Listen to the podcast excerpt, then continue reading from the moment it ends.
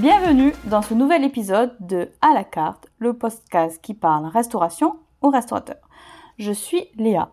Aujourd'hui, nous allons parler de positionnement. Positionner face à ses concurrents et à son marché. Ça va vous être utile à la fois à la création de votre activité, si vous êtes dans un projet de construction, mais aussi aujourd'hui, si vous avez déjà votre activité, afin d'améliorer vos pratiques et de réfléchir à votre positionnement. Nous allons d'abord parler de ce que c'est le positionnement. Déjà, positionner sur un marché, ça veut dire être présent sur un marché et c'est faire une étude de sa zone de chalandise. Vous ne pouvez vous positionner sur votre marché que si vous le connaissez. Si vous ne connaissez pas votre marché, alors vous n'allez pas pouvoir connaître vos concurrents, leurs forces, leurs faiblesses et ainsi vous adapter. L'analyse des concurrents est donc la première action à mettre en place pour créer votre restaurant. C'est en lien avec l'étude de marché que vous allez faire et votre étude de zone de chalandise. Une fois que vous avez identifié les forces et faiblesses de vos concurrents, que vous allez donc pouvoir créer une offre grâce à ça, vous allez devoir vous positionner face à eux. Positionner, ça veut dire être présent à l'esprit des consommateurs, mais c'est surtout quelle est cette représentation mentale qu'ont les consommateurs de votre entreprise.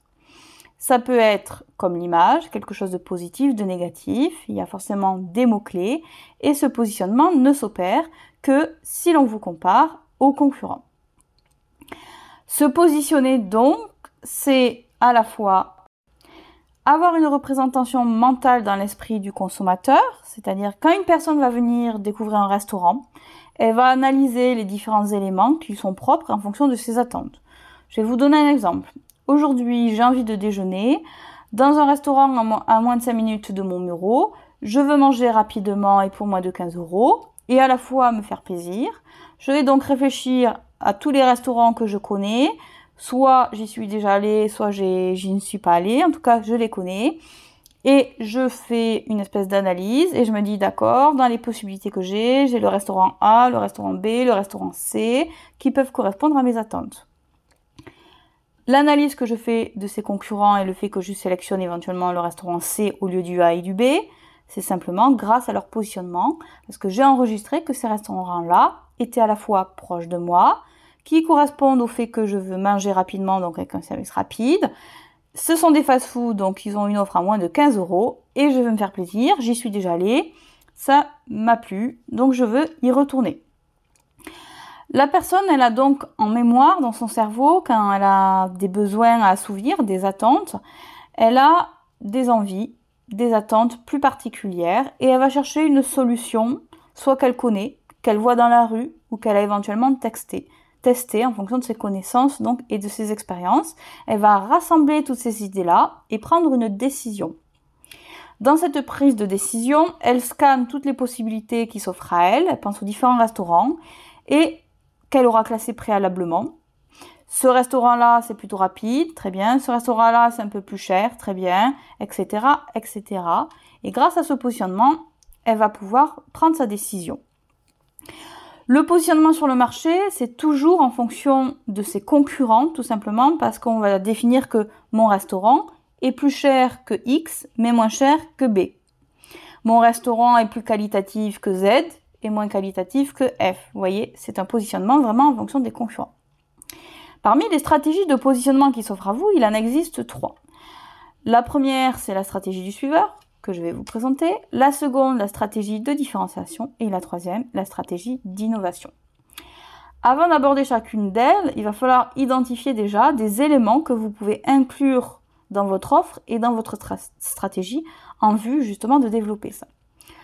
Comme toute analyse, on va se baser sur les fameux 4 P du marketing qui sont le produit, le prix, la communication et la distribution.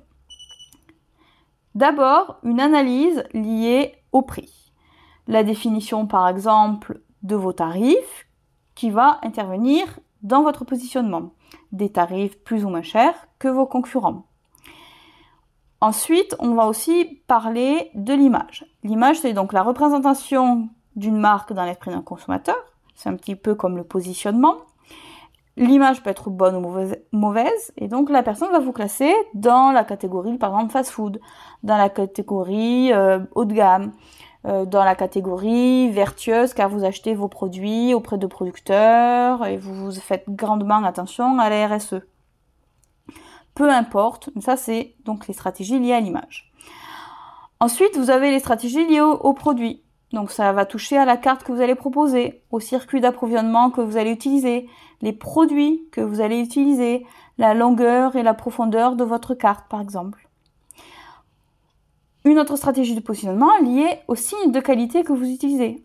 À la fois les signes de qualité des produits que vous achetez, par exemple AOP, IGP, mais aussi si vous êtes affilié à un réseau ou à une chaîne, qui vont elles-mêmes avoir déjà un positionnement et une image dans l'esprit des consommateurs, et éventuellement des labels auxquels vous serez assigné.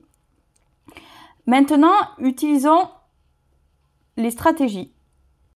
La première stratégie est la plus simple, mais c'est celle que je ne vous recommande pas, c'est la stratégie du suiveur. C'est-à-dire que vous allez copier vos concurrents, vous allez les suivre, que ce soit en termes d'offres, donc de cartes, de prix, vous allez faire vraiment comme eux, vous allez entre guillemets les copier et donc les suivre. Ce qui fait que dans l'imaginaire de la clientèle et des consommateurs, vous allez être comme tous les autres, vous allez être noyé au milieu de la masse. Ce qui fait que quand une personne va avoir des besoins à combler, elle va réfléchir au panel qui s'offre à elle, et vous allez être noyé au milieu de la masse, vous n'allez pas ressortir et donc vous avez peu de chances d'être sélectionné.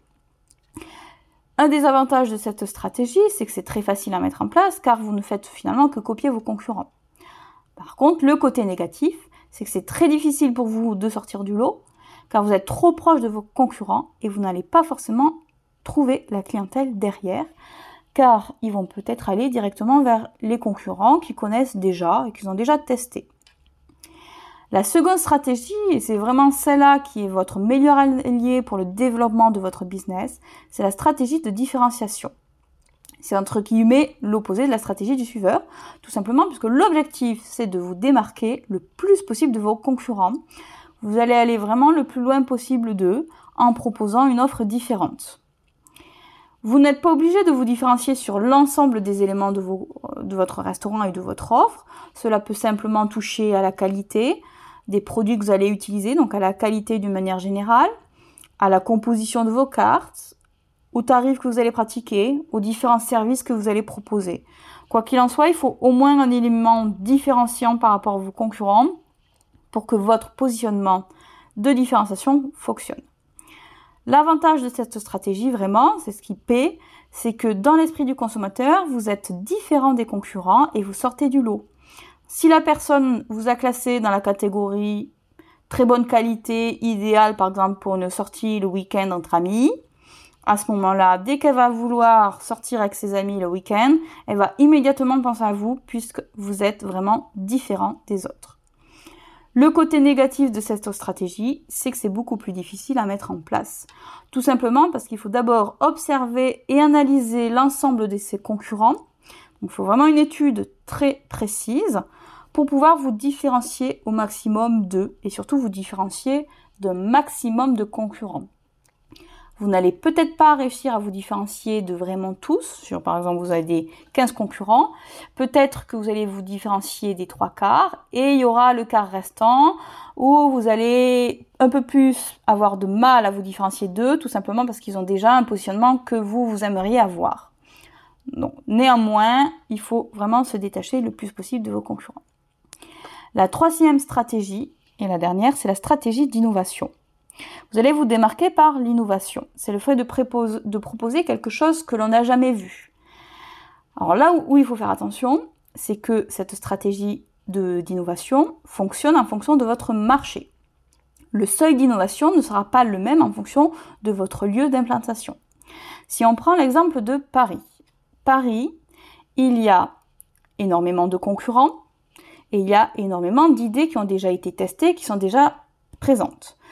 Ce qui veut dire que si vous voulez mettre en place une stratégie d'innovation à Paris, il va falloir être très ambitieux et très créatif pour vraiment arriver à sortir du lot. Parce qu'il y a tellement une concurrence, une densité de concurrence très importante que c'est très difficile.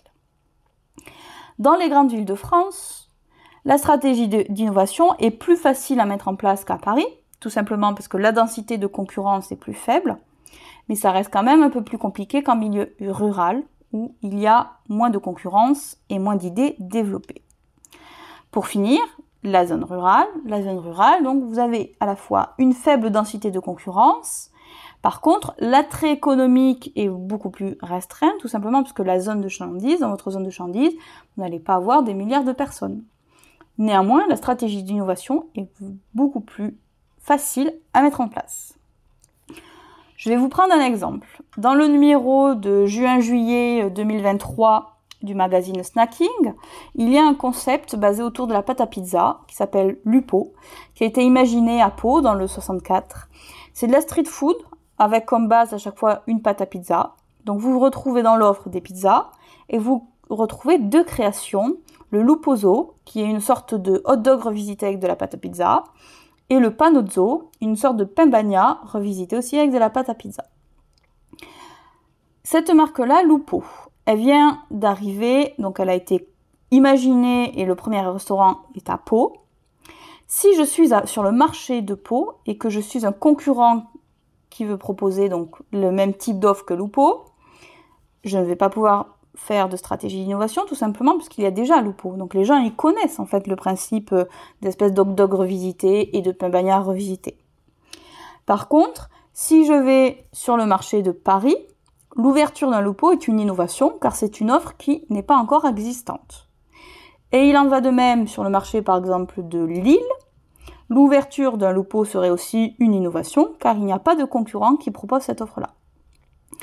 Qu'il faut donc retenir concernant la stratégie d'innovation, c'est que cette stratégie d'innovation ne peut fonctionner qu'en fonction de votre marché. C'est pour ça qu'il faut l'intégrer dans votre étude de zone de chalandise et dans votre étude de la concurrence.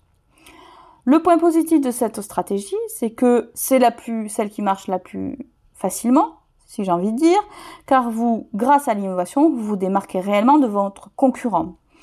Et vous le savez également vis-à-vis de la clientèle. L'intérêt pour l'innovation, vous avez toute une partie des consommateurs qui adorent la nouveauté et grâce à ça, ils vont être attirés par votre nouveau concept. Il faut faire attention d'essayer de retenir ces consommateurs innovateurs pourrait les fidéliser. Le côté négatif de cette stratégie est beaucoup plus compliqué à mettre en place, c'est qu'il faut trouver une réelle innovation. L'innovation, on ne peut pas parler d'une innovation si par exemple euh, je fais euh, un sandwich à l'avocat, parce que ça a déjà été vu, revu et revu. Il va falloir vraiment trouver une innovation. La stratégie que vous allez choisir de mettre en place dans vos actions opérationnelles, elle est donc à, sélectionner en fonction de votre marché, de vos concurrents et de la demande présente sur votre marché. Si vous souhaitez avoir plus d'indications sur les stratégies, n'hésitez pas à consulter le blog et aussi les podcasts qui vous permettront d'approfondir ces connaissances-là. C'est ainsi que ce nouvel épisode de À la carte se termine. Merci pour votre écoute. Vous retrouverez dans les notes de cet épisode les différents articles et notions auxquels je fais référence.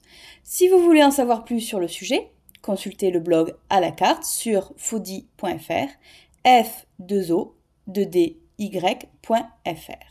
Et si vous souhaitez vous être accompagné, formé ou former vos équipes, contactez-moi sur LinkedIn, à Léa Chirac, ou directement en m'écrivant à léa.chirac.foodie.fr. Chirac s'écrit comme Jacques Chirac et Foodie F2O2DY.